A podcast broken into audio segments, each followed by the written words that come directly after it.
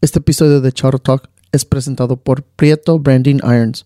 Desde el 2008, Prieto Branding Irons se ha dedicado a crear bordados y fierros personalizados para clientes en todo el mundo.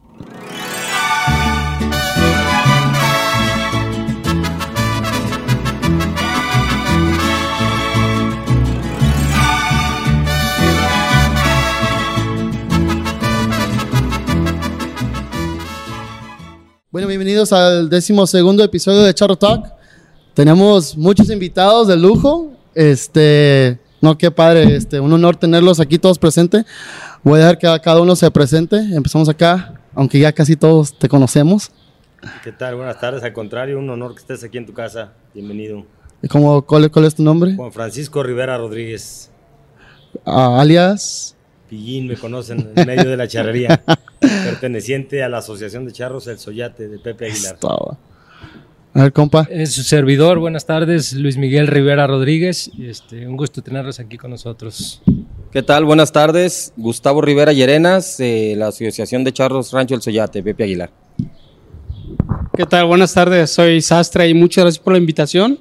Y más que nada, pues acá platicar con los charros y pues saber más, más las de la charrería. Porque uno como sastre sabemos, este, pues cómo se hace, ¿no? Pero no saben para qué sirve. Sí. Gracias. ¿Cuál- cómo, se- ¿Cómo se llama tu sastrería? Eh, los tres García, sastrería. Ok. Este, pues vamos empezando. Este, si nos pueden platicar, ah, obviamente en, en de grupo, como son familia, la, la historia de la familia Rivera en, en referencia a la charrería. ¿Cuál es la, la trayectoria?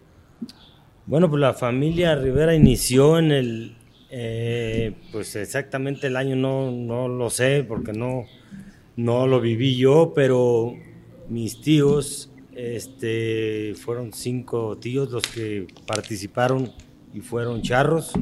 Eh, mis abuelos, ellos no charreaban, ellos solo eran rancheros, pero mis tíos al llegar aquí a la ciudad se integraron a las asociaciones charras, estuvieron en Charros de Zapopan, estuvieron por ahí en La Alteña y después más tarde en Los Tres Potrillos también como fundadores y todos ellos charrearon. Entonces a nosotros ya nos tocó eh, nacer dentro del medio de la, de la charrería, desde que tenemos uso de razón, andábamos por ahí en los caballos y floreando la soga, una tradición familiar.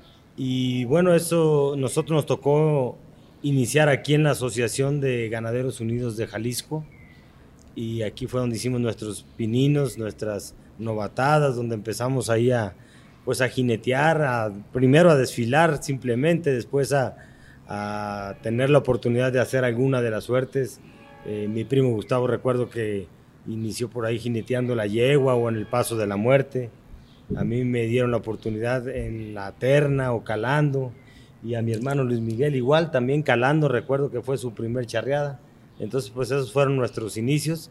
Y de ahí para adelante no, no dejamos de ser charros a la fecha. Sí, ¿verdad? No, no- nunca han tomado un break ustedes, ¿verdad? Un descanso. Jamás. Yo me fui un año a vivir a España, pero algo relacionado con la charrería, daba exhibiciones de floreo.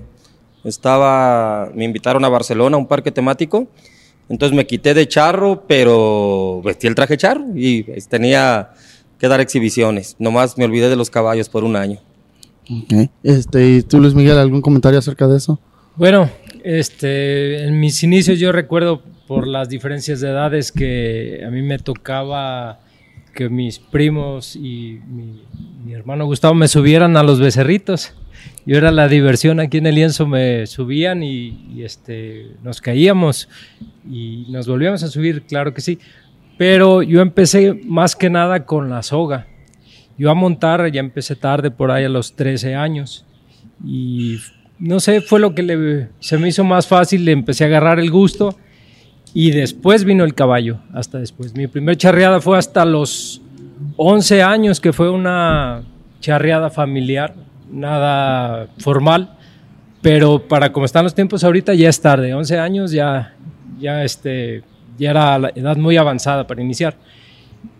Pero de ahí me le pegué mucho a la soga. En el, eh, cuando tuve oportunidad de participar en un concurso de floreo a los 13 años, me tocó ganar y como que de ahí me, me piqué y ya no solté la soga para nada. Este, tú, Valerio, platícanos cómo, cómo es que llegas Pues a. mira, eh, mi pasión la charrería, pues desde chico siempre me ha gustado. Pero pues como siempre las oportunidades y pues uno del pueblo es muy difícil pues encontrar un lugar. Yo apenas hace como, pues ya hasta los, ¿qué será? A los 20 años. No, los 18 empecé en la sastrería y ya empecé a enfocarme en la charrería. Y practicar, pues ya hace poco, ya hace apenas como un año. Ok. Pues yo creo que la pregunta que, híjole, nos han mandado muchos mensajes y todos quieren saber cómo inició el regreso del Suyate. Mira, el, equipo del Soyate fue fundado por allá en el 85, este, con Pepe Aguilar y, personalidades por ahí de Zacatecas, el Flaco Rodríguez y, varios charros de, de aquella región. Eh, tuvieron algunos campeonatos estatales que, que ganaron y también lograron un campeonato nacional en el 92. Es el único equipo zacatecano que ha logrado ser campeón nacional. Yo fui invitado al, al Soyate en el año del 94 y me tocó participar con, con Pepe Aguilar ese año, un, un año muy bueno, muy productivo, quedamos campeones estatales y con muy buena participación en el Congreso Nacional de Querétaro. Y bueno, pues por diversos temas, eh, Pepe se dedicó un poquito más de lleno a la música y dejó el equipo. Y bueno, pues él siempre le ha gustado y nunca ha quitado el dedo del renglón en, en lo que es la charrería. Lo vemos presente siempre en las finales de los congresos cuando tiene oportunidad. Y siempre me decía, ¿cuándo hacemos el soyate? ¿Y cuándo hacemos el soyate? Y bueno, la verdad es que pues yo estaba en un equipo o en otro y no había habido la oportunidad. En el 2018 empezamos a florear con él en Jaripeo Sin Fronteras.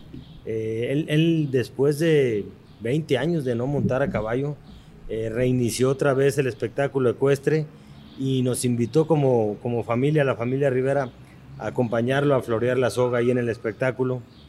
Y desde entonces como que empezó a picarse un poquito más. Y bueno, pues este año se dio la oportunidad eh, y nos invitó y bueno, pues aquí estamos muy contentos iniciando este nuevo proyecto. Tenemos muy poquitas charreadas apenas de iniciado. Eh, llevamos cuatro charreadas apenas como Rancho El Soyate. Aunque bueno, pues es un equipo que ya estamos conjuntados porque tenemos varios años participando. Y bueno, pues anda él muy contento y muy picado. La verdad es que ya está entrenando, está con ganas de, de entrar. Todavía no quiere, dice que no quiere regarla. Hasta que se sienta bien armado, que se sienta bien entrenado, por ahí nos va a acompañar alguna charreada. Sí, este, alguien nos mandó un video que estaba ahí en el lienzo de los apla del aplausos, creo, que se empezó a practicar también, que alguien me comentó que estaba ahí, no puedo mencionar nombres, pero que sí, que ya anda bien emocionado y bien así picado. Es, así es, al igual que Leonardo. Leonardo también está entrenando, está practicando y cualquier rato no dudes que nos van a acompañar. No, qué, qué chulada. Fíjense que, ¿se acuerdan con, no recuerdo con, con, contigo de la alineación? Ese diseño de la alineación se fue viral. Fue el del más visto. Me entraron, ese, literalmente 10 minutos de publicarlo, me entraron llamadas de donde quiera, aparte de, me entraron dos llamadas de España. Yo ni sabía de, de, de ah, caray, ¿dónde? ¿Cómo olvidar la, mi estado que luego tú publicaste? A ver. ¿Cómo olvidar mi estado? Lolo publica, digo, me comentaste, ¿verdad? Puse el, el, la alineación y tú luego, luego me, me preguntaste que quién, que puse una foto también con Pillín. Luego me mandaste el recado, ¿no? Para que sepa que tú lo hiciste, ¿no? O ya sabía él. Sí, ya sabía. ¿Ya sabías? Sí, no. Muy, muy, eso es un detalle muy interesante porque mucha gente me preguntó, pues, ¿cómo le hiciste? Yo, yo nomás les mandé un mensaje, les pedí amablemente y pues me puse a trabajar. O sea. Sí, sí, quedó muy bien. Sí, quedó muy bien.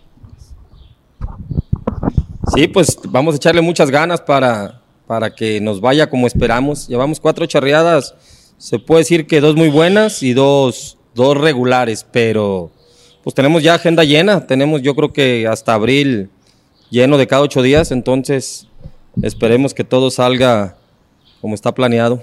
Platicando de ese tema, ¿cómo es que ustedes ya como equipo obviamente de AAA profesional tienen este manejan su itinerario de, del año, lo manejan de mes a mes o cómo, cómo es eso?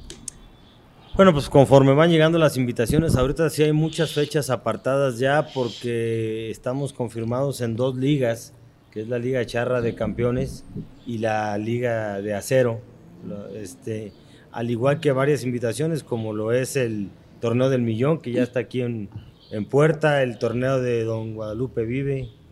Este, y hay varios, varias invitaciones. Vamos a, al carnaval, a Jalostotitlán también. Y ahí vienen las invitaciones. Hay otra por ahí que está en puerta también. Eh, estamos por confirmarla en Aguascalientes y bastantes, bastantes invitaciones. Y conforme se van dando también, este, por ahí vienen ya los torneos en agosto, el millonario. Y bueno, pues la verdad es que el equipo estamos preparándolo para, para entrar a las, a las grandes ligas y a los mejores torneos que hay en en el año. Fíjese que qué bueno que tocas el tema de las ligas, este, ¿cuáles son sus pensamientos? Porque eso ya se está viendo ya súper profesional. Este, uno como aficionado, pues ve las charreadas en vivo y pues ya que ponen los nombres, los, los gráficos, o sea, ya se ve más profesional, pues, como uno estuviera viendo un partido de fútbol. Así es, yo creo que ha avanzado mucho la charrería, se ha modernizado mucho. Ahora con, pues con la lamentable pandemia, yo creo que nos dejó algo bueno, porque empezó a difundirse más la charrería a través de todos los, los medios, de toda la prensa, todas las transmisiones en vivo, y eso ha incrementado, ha incrementado también, pues ahora sí que el auditorio de, de toda la afición de, a la charrería. Este, ¿Qué opinión tienen acerca de, de eso, de lo que es, bueno, se lo hemos preguntado a todos, lo que existe hoy en día, lo de las categorías? ¿Cómo, ven, cómo ves eso tú, Luis Miguel? Pues yo creo que está bien, está bien cuando se maneja de la manera correcta. Aunque distintos competidores este, han hecho su, han dado su punto de vista, que no se siente lo mismo ganarle a uno de triple A que ganarle uno de doble. En mi caso particular, este, siempre soñaba yo con ganarle a los grandes. Y cuando te restringen un poco, de cierta manera, a competir con un sector, entonces ahí como que no sabe igual, como que no les ganas a los meros. O sea, siempre hay que soñar en grande y lograr en grande. Y ese creo que ha sido una limitante para ese, ese sector de competidores. ¿Y tú, Gustavo? Pues yo creo que también uno tiene que tener los pies sobre la tierra de, de sus capacidades, sus oportunidades de practicar, este, sus tiempos. A lo mejor uno de charro, profesional tiene más tiempo de practicar, este, tiene diferentes prioridades y hay personas que tienen su trabajo, su trabajo de oficina. Aquí el joven sastre no tiene el mismo tiempo de entrenar que de nosotros, entonces yo creo que es respetable, claro que sería bonito todos, todos estuvieran en el mismo nivel, pero yo creo que cada quien tiene, tiene su criterio y cada quien está contento con el nivel que maneja. ¿Qué piensa que falta en la charrería para que siga siendo más, más profesional?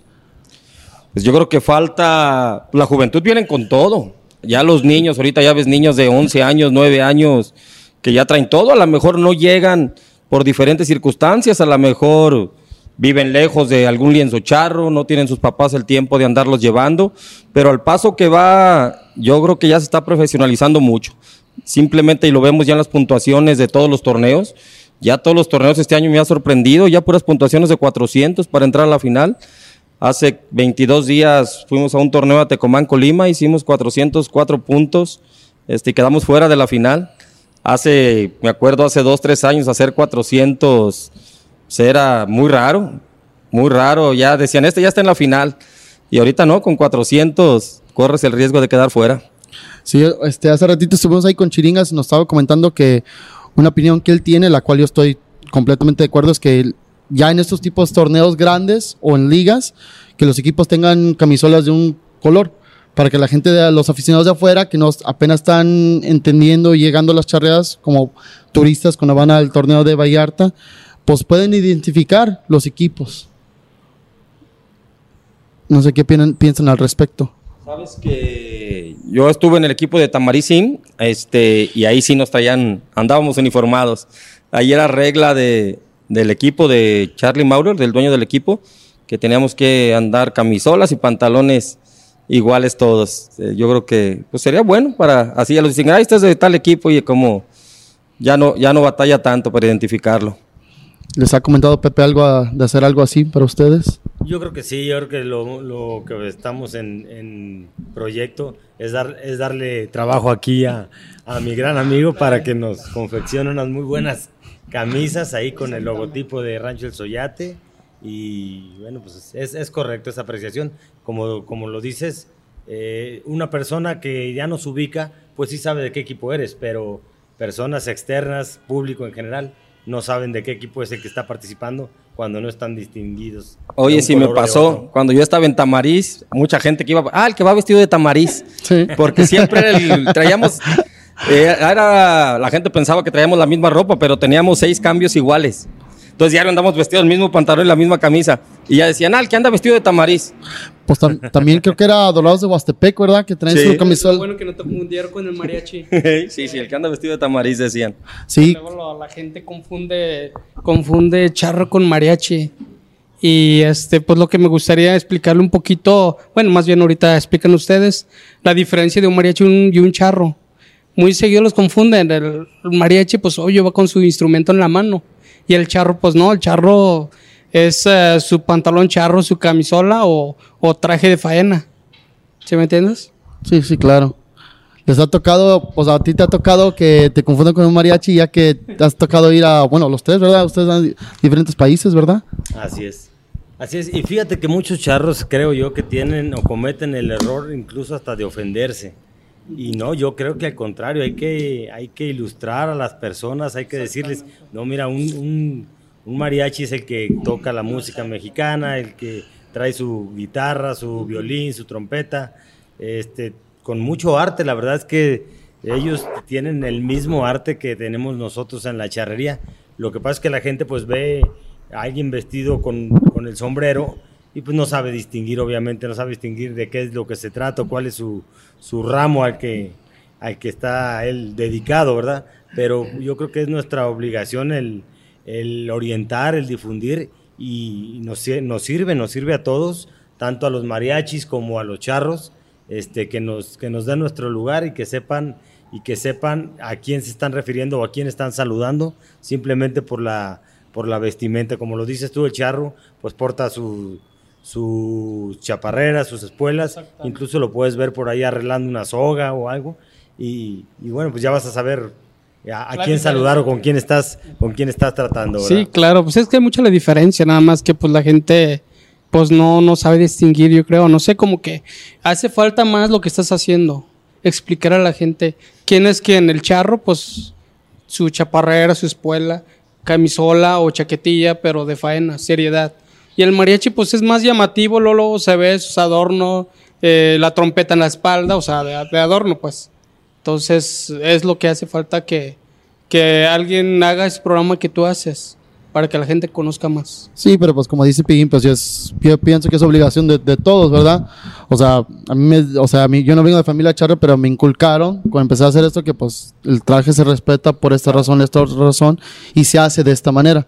Por ejemplo, el no quitarse el moño después de charrear. Si te vas a cambiar, pues te cambias bien, completo. Si me permites aportar algo, muchas veces eh, los charros somos los que nos ofendemos de cierta manera, pero también somos eh, los culpables, porque pues vamos a un coleadero boleteado y vemos el sombrero, vemos la chaparrera, las espuelas, pero sin camisola, sin el pantalón de mezclilla. Entonces, eh, yo creo que hace falta un poco de congruencia en ese aspecto el referente a portarlo bien como se debe, porque nos cansamos igual y se ve uno mejor, su moño, aunque sea un coleadero amistoso, pero portarlo como se debe. Muchos sí lo hacen y otros en manga corta, sombrero charro, y eso se ve, para mi gusto, muy mal. Sí, yo pienso que pues hay con estos tipos de pláticas, a lo mejor la gente empieza, Sí, tomar conciencia. sí, tomar conciencia y pues seguir los ejemplos, ¿verdad? Este, ¿algún tema que quieren platicar en referencia? Eh, es que sinceramente la- no es caro. La ropa charra sabiendo este, usarlo no es caro. Un pantalón de caporal, una cam- camisola lisa, sencilla y un moñito con eso y un sombrero. Con eso no se ocupa tanto pues de para entrar en un lienzo. Sencillo pero bien vestido. ¿No creen? Con el bueno, con el baratero, eh. Sí, no, o sea, eso es lo que yo voy siempre. Yo cuando vengo a entrenar, yo me pongo mi pantalón caporal.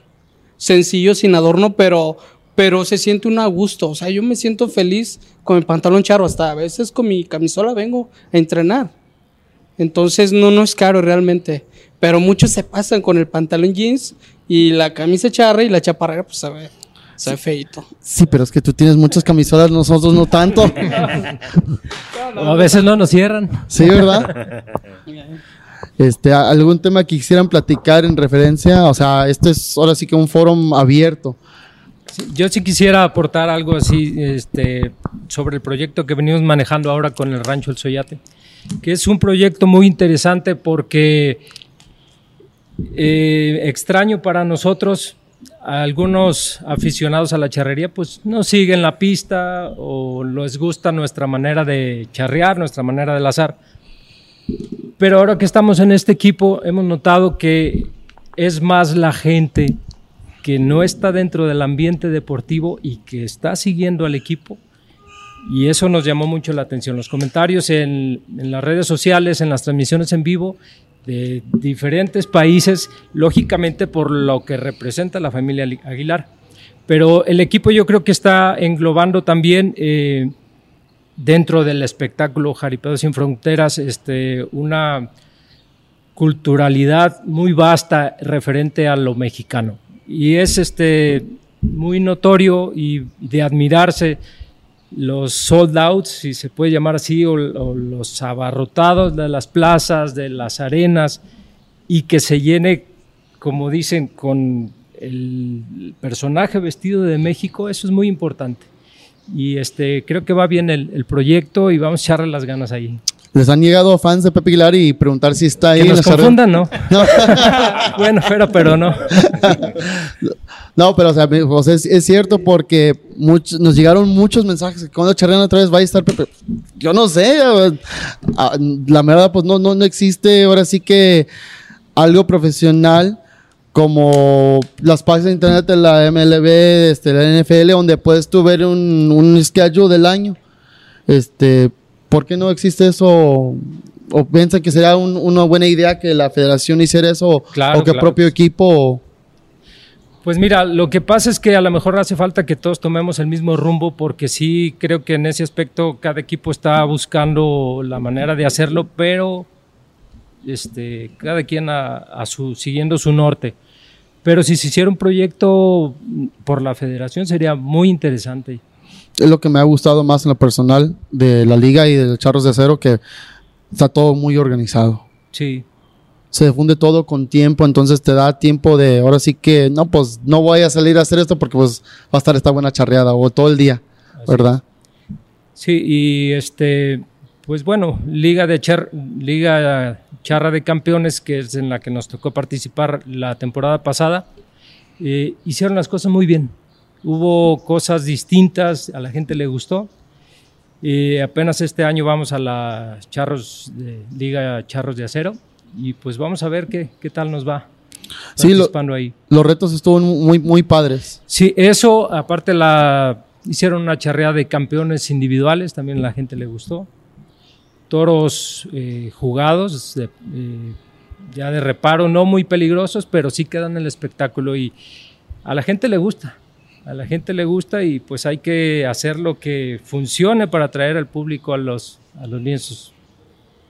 Lo que estuvo padre también que hicieron en Liga Charro de Campeones fue que platicaron del ganado, de los toros más que nada. Ahora sí se sintió más o menos como estuvieras viendo un espectáculo del PBR que platicó Hugo Pedrero de los toros, de, de sus estadísticas, etcétera, etcétera.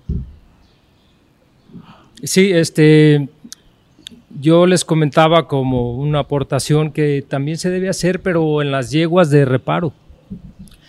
También buscarles también la manera de que estén jugadas, que garanticen el, el- el espectáculo. En los toros vamos bien, pero hace falta también en las yeguas ese aspecto. Pues este año comentaron que iban a tratar de hacerlo en las finales. Así es. es. la intención, traer yeguas. Si no de rodeo, pues algo que dé espectáculo.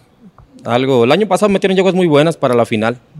Metieron yeguas muy reparadoras. Entonces la intención ahora desde la etapa de oh, este año va a haber semifinal. desde la semifinal van a tratar de meter yeguas, que andaban buscando información para que fueran yeguas de rodeo, no sé qué pasaría, pero sí traen la intención. No, y, y- tienes toda la razón porque ya estamos viendo con lo que pasó con el pitayo, que ya muchos del ambiente conocemos ciertos, ciertos caballos como el banano, por ejemplo. Este, ¿Algún otro tema que quisieran platicar en particular? No, pues cuéntanos, cuéntanos más bien qué te pide por ahí la afición. Híjole, no, es que nos, nos piden tanto, pues es difícil mantenerte este, al, así al, al tanto de tantos mensajes que nos llegan. La mera verdad, la mayoría son de ustedes y de chiringas. Son los que nos han sido, nos han pedido mucho de eso. Más que nos han pedido eso de cuándo les toca charrear otra vez. Sería bonito a ver si podemos tra- trabajar un proyecto así. De pa- pues para darle más difusión al deporte, ¿verdad? Así es, bueno, pues hay varias fechas ahí ya confirmadas. Ahora el 26 iniciamos con la Liga Charra de Campeones. Nos toca el sábado a las 2 de la tarde. Ese es el primer compromiso que tenemos. Eh, nosotros vamos a estar el, viernes, el viernes 25 en Jaripeo Sin Fronteras en la ciudad de Querétaro. Vamos a estar allá en el espectáculo. Y ahora sí que estamos bien cargaditos ahí. El 26 nos venimos aquí a, a la Liga Charra Campeones y el mismo 26 en la noche estaremos en la Plaza de Toros Nuevo Progreso, también con Jaripeo Sin Fronteras. Ahí se va a hacer la presentación oficial del equipo del Rancho El Soyate. Ah, qué padre, qué padre. Este, vamos a platicar un poquito del, reglamento porque Luis Miguel, tú y yo en, en alguna ocasión habíamos platicado de eso. Estamos entrando en un año nuevo, ya donde ya luego luego se están viendo que los equipos están súper fuertes. ¿Alguna recomendación para que se vaya acomodando mejor el reglamento? Bueno, este, pues lo que pasa es que en la charrería el reglamento y la charrería en sí es muy, muy compleja. Es difícil que una persona que ha visto una charreada dos le entienda a la primera. Pero también este, creo que debe de promover y de incentivar la destreza de cada charro. Yo en mi caso particular, por ejemplo, que me gusta el floreo en la terna en el ruedo, me veo con la limitante de que tengo que hacer ciertos movimientos y eso se vuelve rutina. Al hacerse rutina se hace monótono y aburrido. Entonces, hasta para el competidor, porque no te exige una mayor destreza. Tú llegas, haces lo entrenado, lazas y vas. Pero sí sería muy bien una, una este, un cambio como para que la gente se arriesgue a hacer algo nuevo. La gente no se arriesga si no te lo paga, si no te lo pagan los puntos me refiero. Entonces ahí es donde valoras o hago espectáculo o gano puntos.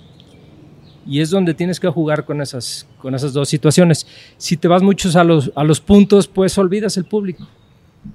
Y ya eh, hoy en día las charreadas ya no necesitas verlas, nada más cuántos pieles agarraron porque o cuántas manganas agarró tal equipo, ya sabes qué charro tira la mangana y a veces hasta es la misma mangana que tiran todos. Sí, ya se está por ese lado, o sea, en lo, en lo personal, en cuestión de las manganas a pie ya se está un poquito aburrido porque pues ya son las mismas... La- que y a caballo también. Sí, que son las mismas cuatro o cinco rutinas, ¿verdad? Sí, y este, todo tiene un porqué, porque te da cierto tiempo la yegua dos vueltas y no alcanzas a meterle más. Y el reglamento es lo que te paga, pero si no fuera así, la diversidad en el floreo es enorme, nunca terminas de, de sacar algo nuevo. Y a la gente creo que le gusta. Sí, yo pienso que ustedes agarraron fama, o sea, en todo el mundo por eso, por el floreo, la innovación. Yo recuerdo de niño cuando los veía, pues dije, no, pues qué, qué mangana van a sacar esta vez. O sea, era, era muy distinto eso. Sí, así es. Pues a veces se le hace la lucha, pero ya cuando el reglamento te pone un límite, no te pago más, pues está por demás. Está por demás este, hacer algo nuevo. Es algo que sí te quisiera agradecer de, de las manganas, que, como la mangana que tiraste el otro día en el Pitayo. Platíquenos de esa mangana para la gente que no, que no la vio. Bueno, pues es una mangana muy bonita, muy vistosa. Yo la aprendí de mi tío Jorge, él, yo a él se la vi eh, hace, digamos, 30 años por ahí.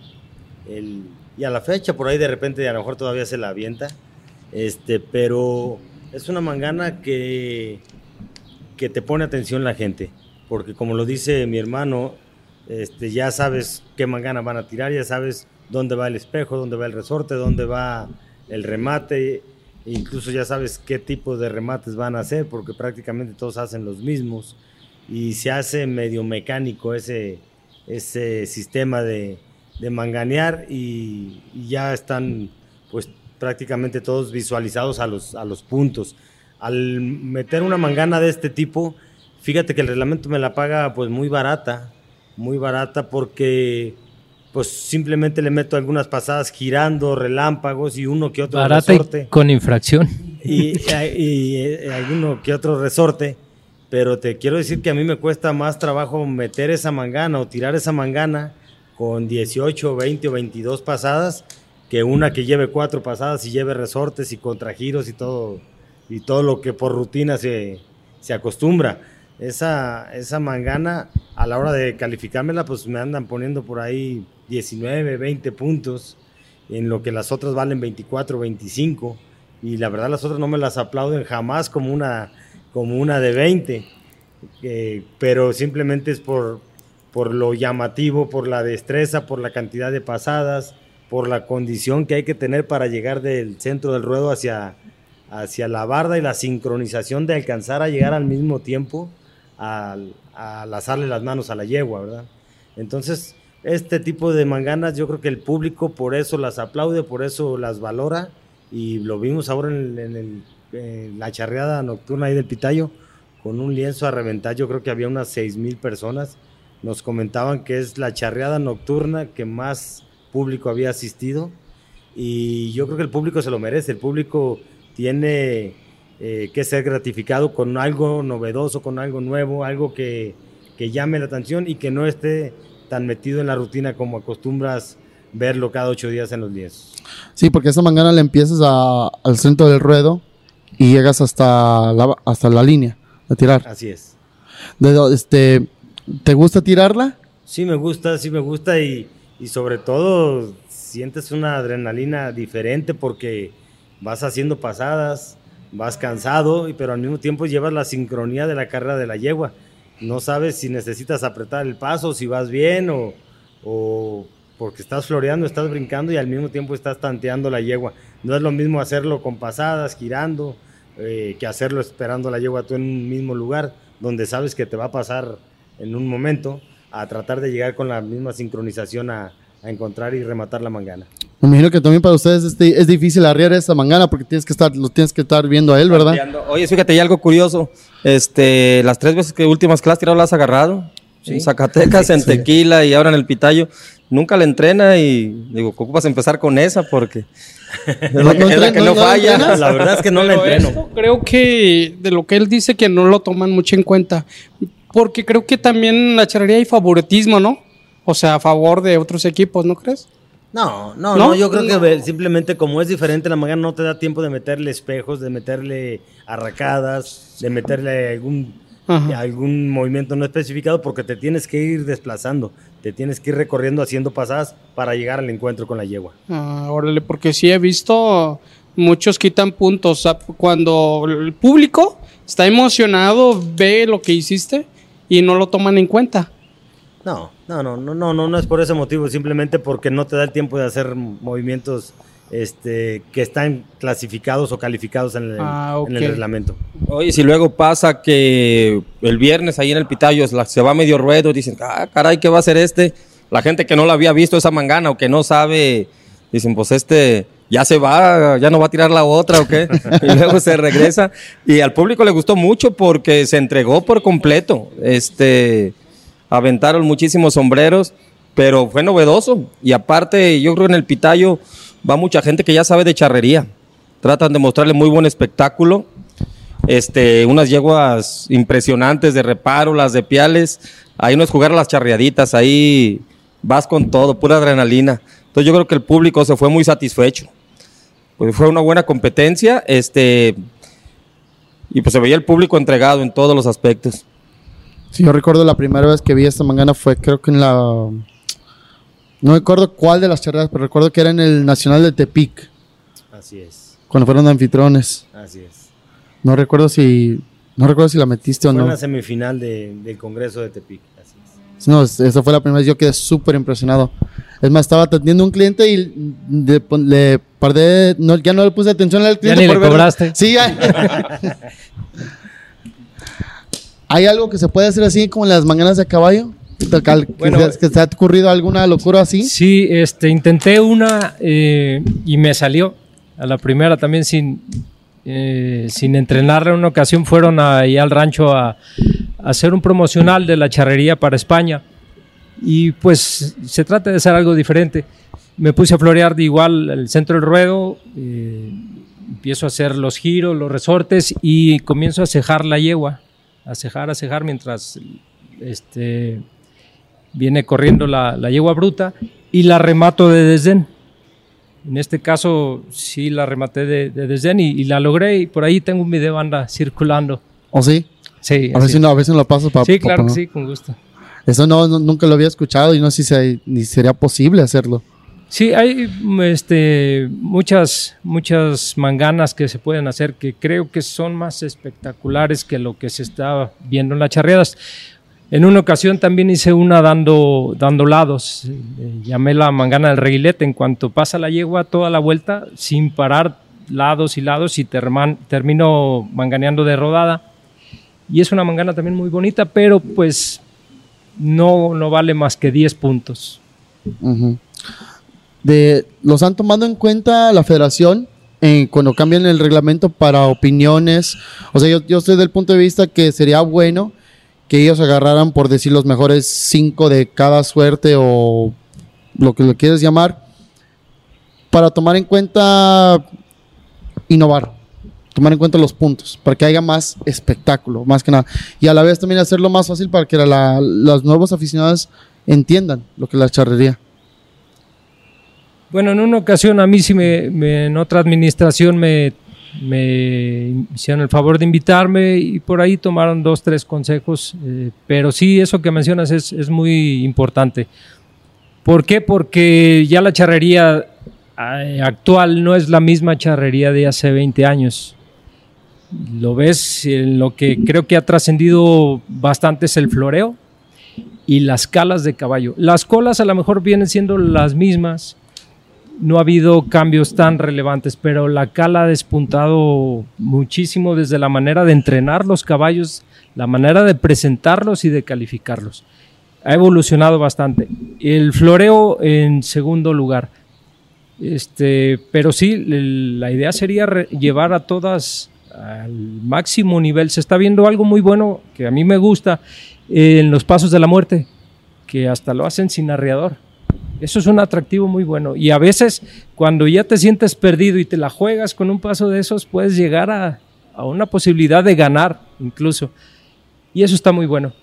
Pero sí se tendría que hacer un, pues una encuesta, un consenso para, para mejorar el, reglamento, a mi punto de vista. ¿Qué tal, Pillín, este, para lo de la terna? Pues hay muchas, hay muchas cosas que se pueden mejorar, yo creo. Y como lo dice mi hermano, es un consenso, un consenso. Eh, algo que estuvo a mi juicio bien es limitar un poquito ahí las, las oportunidades, porque pues se le mete más adrenalina a la, a la terna. Eh, antes, recuerdo, eran nueve oportunidades en aquel tiempo. Tres de cada uno, Tres y de diez cada, minutos. Tres de cada charro y diez minutos.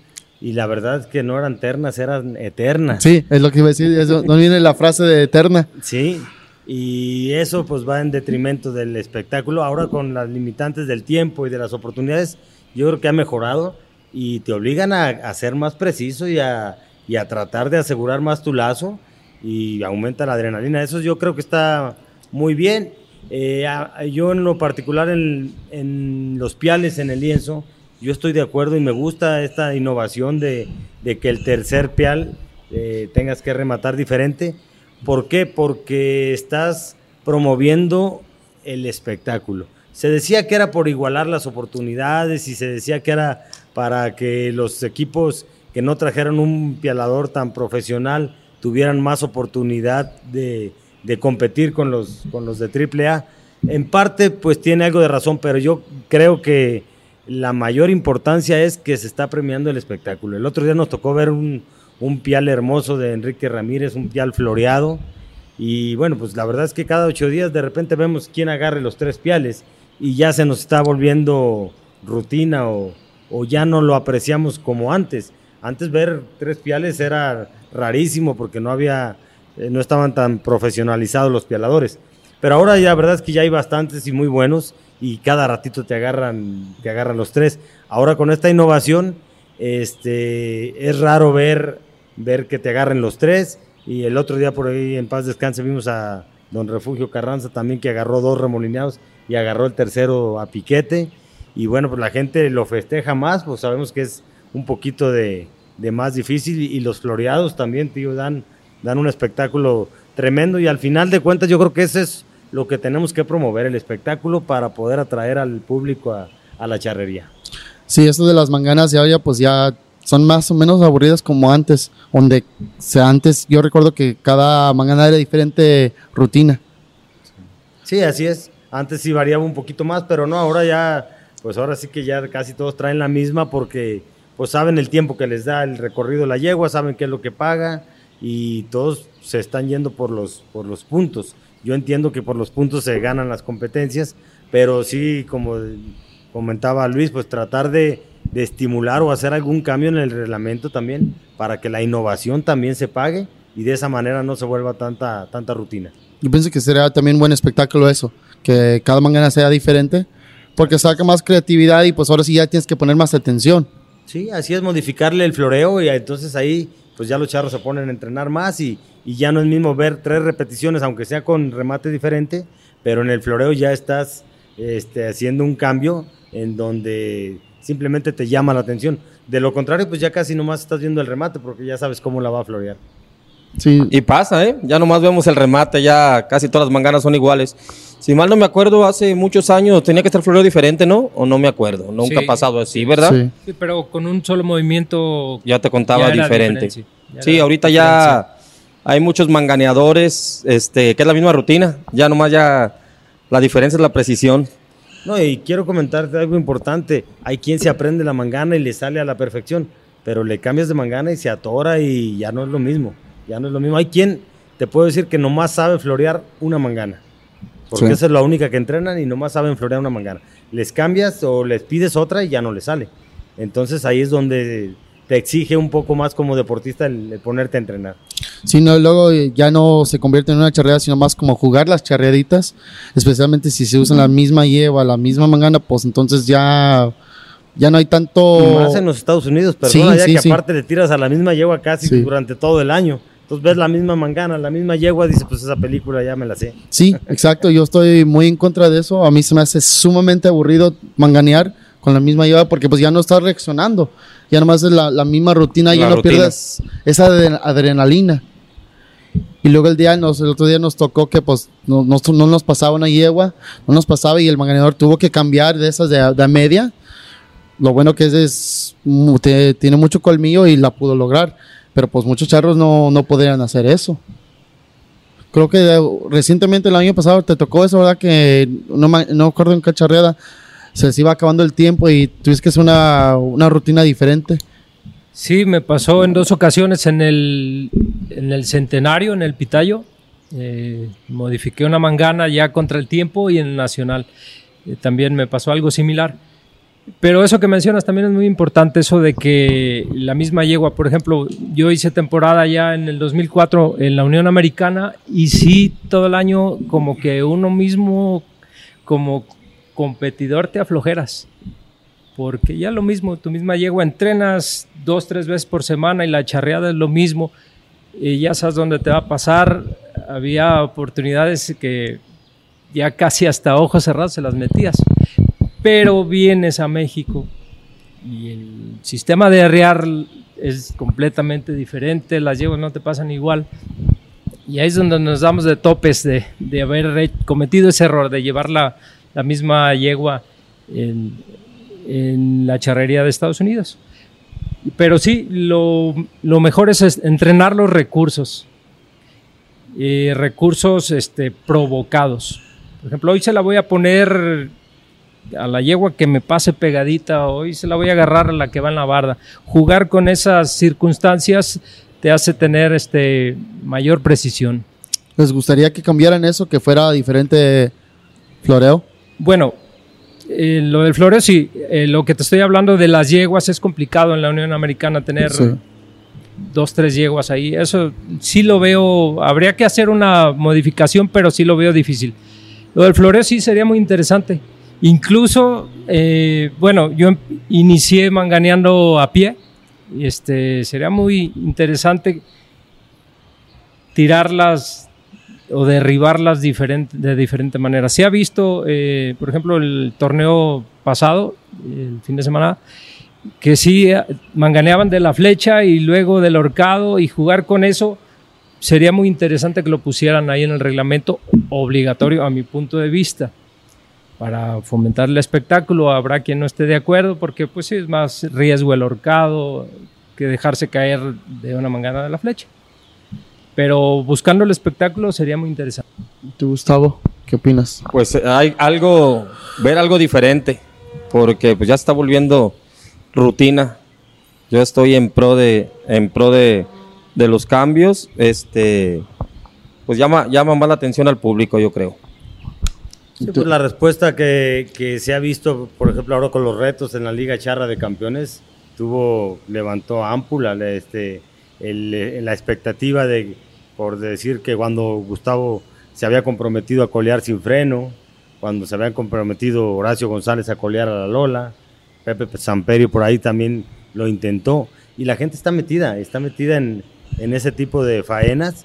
Y ahí, por ahí vienen más retos. Este año creo que viene por ahí el pialar sin freno, sin riendas y sin nada, a caballo suelto. Y pues también va a ser muy emocionante. Solo el que traiga muy buen caballo yo creo que lo va a intentar. Sí, va. Oye, a mí me pasó el reto de colear sin freno y estaba en que te- me animaba y no me animaba y me esperé hasta el último. En la última etapa, la última fecha fue cuando coleé sin freno. Y ya la gente empezaba a dudar de mí, todos mis amigos me hablaban, ¿y vas a cumplir o no? Le claro, ya quedé, tengo que cumplir. Nomás por circunstancias del tiempo no había dado con el caballo indicado, entonces por eso no, no lo había intentado. En cuanto tuve el caballo indicado, ya, ya, ya lo hice, pero también me traía nervioso, ¿eh?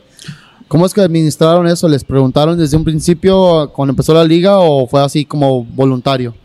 No, cuando empezó la liga, pusieron los retos y pusieron quién se animaba y fuimos de los primeros, Arturo Ibarra, Pipo, Martín del Campo y yo, en decir que nosotros nos animábamos al, al desinfreno. Entonces, este año esperemos intentarlo otra vez. ¿O sí? No, estaría, estaría padre ver eso otra vez. Creo que ¿Fuiste el, fuiste el primero que lo hizo? No, no recuerdo. Sí, sí, Arturo Ibarra lo intentó primero y no lo logró. Luego Pipo no lo intentó y yo en la última etapa sí lo, sí lo logré. A ver este año quién más, quién más se apunta. Qué padre. ¿Ibas, ibas a comentar algo? Decía, pues qué gran reto para nosotros que vamos iniciando en esto. De verdad se me hace algo complicadillo, pero pues entrenando yo creo que pues uno tiene que cumplir, ¿verdad? Es- este, esas metas que ustedes están haciendo van muy avanzados. Pero bueno, así es eso de la charrería. Espero algún día este, pues hacer lo que ustedes hacen.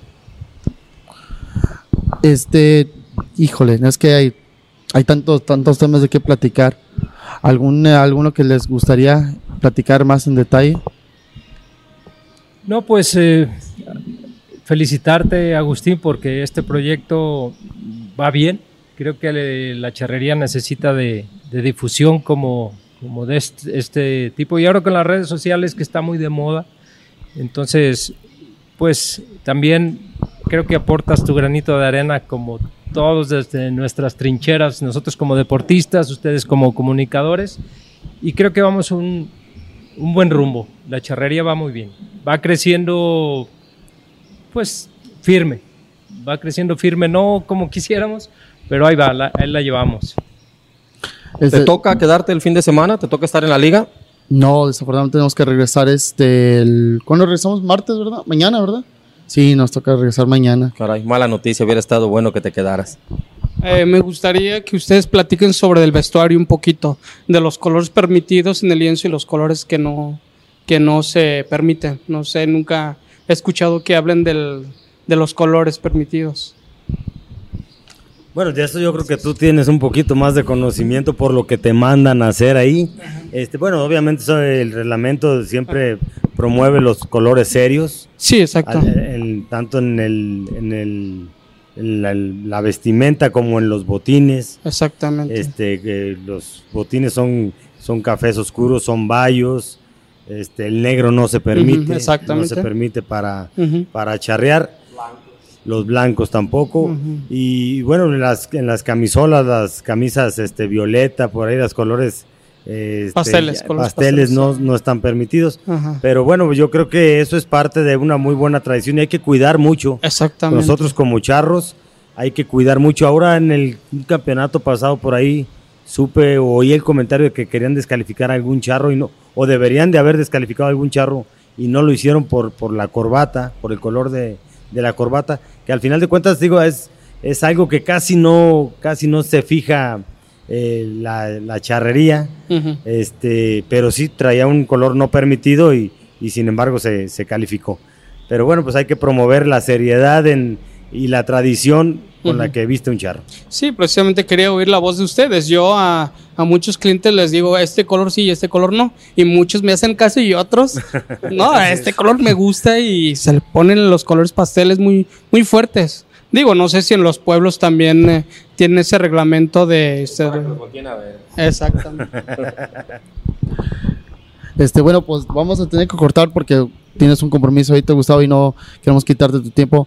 Les queremos dar la infinidad de gracias. Este, ojalá en otra ocasión lo podemos hacer ya con un poquito más calma y sin prisa. Pero sí, muchísimas gracias por tenernos y tomarnos, darnos el espacio, el tiempo para invitarlos. No, al contrario, Agustín, aquí tienes tu casa, aquí estamos a la orden, aquí nos encuentras diario practicando, aquí es el punto de reunión familiar. Ojalá vengas más seguido, ya sabes el caminito, aquí te esperamos y al contrario, muchas gracias a ti.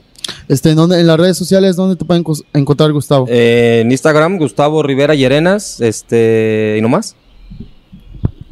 En Face, es Sastre Vale García. En Instagram, Los Tres Garcías. Y TikTok también, Los Tres Garcías Sastrería. Ay, hasta tiene TikTok, ¿eh? Así no, pues agradecerte, agradecerte, Agustín, este, a nombre de la Asociación de Charros del Soyate, a nombre de la familia Aguilar, este, la, la entrevista, la plática. Estamos muy contentos y, y bueno, pues esperemos seguir dando de qué hablar como, como Rancho del Soyate. ¿Y dónde te pueden encontrar en las redes sociales? Igual como Juan Francisco Rivera. También en las en dos. Instagram y en Facebook. Ok. Así es. ¿Y tú, Luis Miguel? Lo mismo, agradecer. eh, aquí tienes tu casa y me encuentran en redes sociales, en Facebook y eh, Instagram, Luis Miguel Rivera Rodríguez, servidor. Bueno, todo- de, de nuevo, muchísimas gracias a todos y con eso concluimos.